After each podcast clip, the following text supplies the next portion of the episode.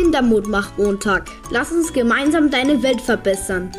Hallo, schön, dass du da bist.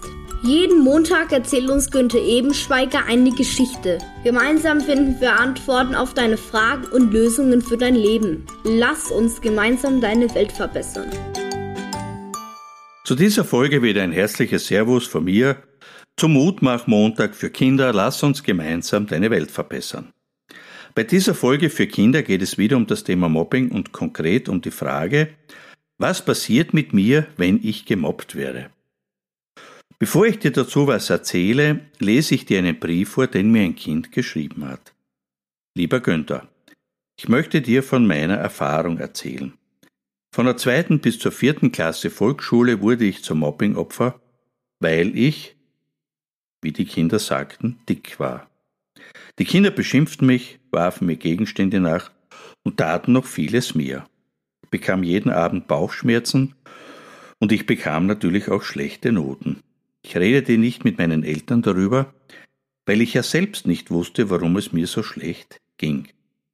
Ich hatte auch nicht viele Freunde, die mich verstanden. Zuerst war es mir egal, doch später wurde es immer schlimmer.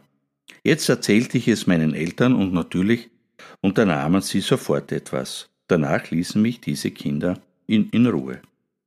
Ich wusste, dass ich mein Aussehen ändern muss, aber ich verlor immer mehr mein Selbstbewusstsein.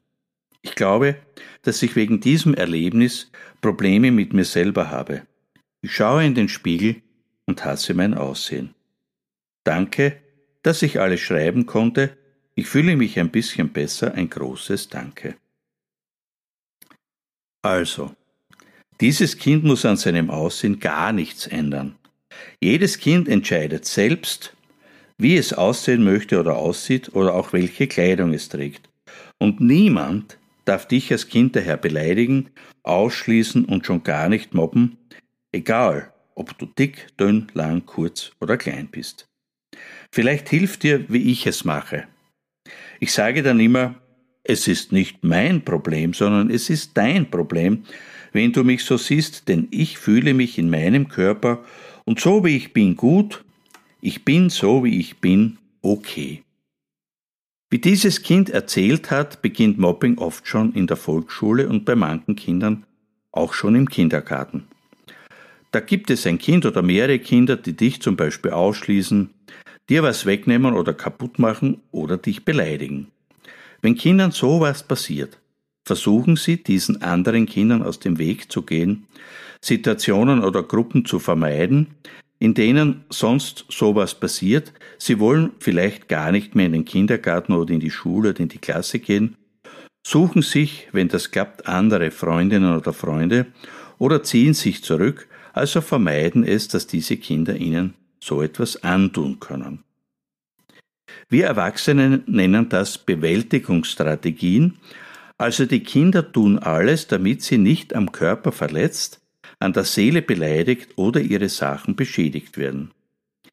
Wie dieses Kind erzählt, bleibt das aber nicht bei diesen Bewältigungsstrategien, sondern Kinder bekommen Bauchschmerzen, Kopfschmerzen, weinen oft, fühlen sich traurig und ängstlich und ziemlich sicher werden in der Schule die Noten schlechter. Die Kinder wollen vielleicht gar nicht mehr in den Kindergarten oder in die Schule gehen, weil sie Angst haben, dass ihnen das wieder passiert. Und damit du das auch weißt, auch Erwachsenen geht es so. Wenn du dann vom Kindergarten in die Schule oder von der Schulklasse in die nächste Klasse oder Schule kommst, verhältst du dich so, wie du das vorher dir eingelernt hast. Also, du versuchst nicht wieder oder weiter gemobbt zu werden, indem du vorsichtig und aufmerksam bist.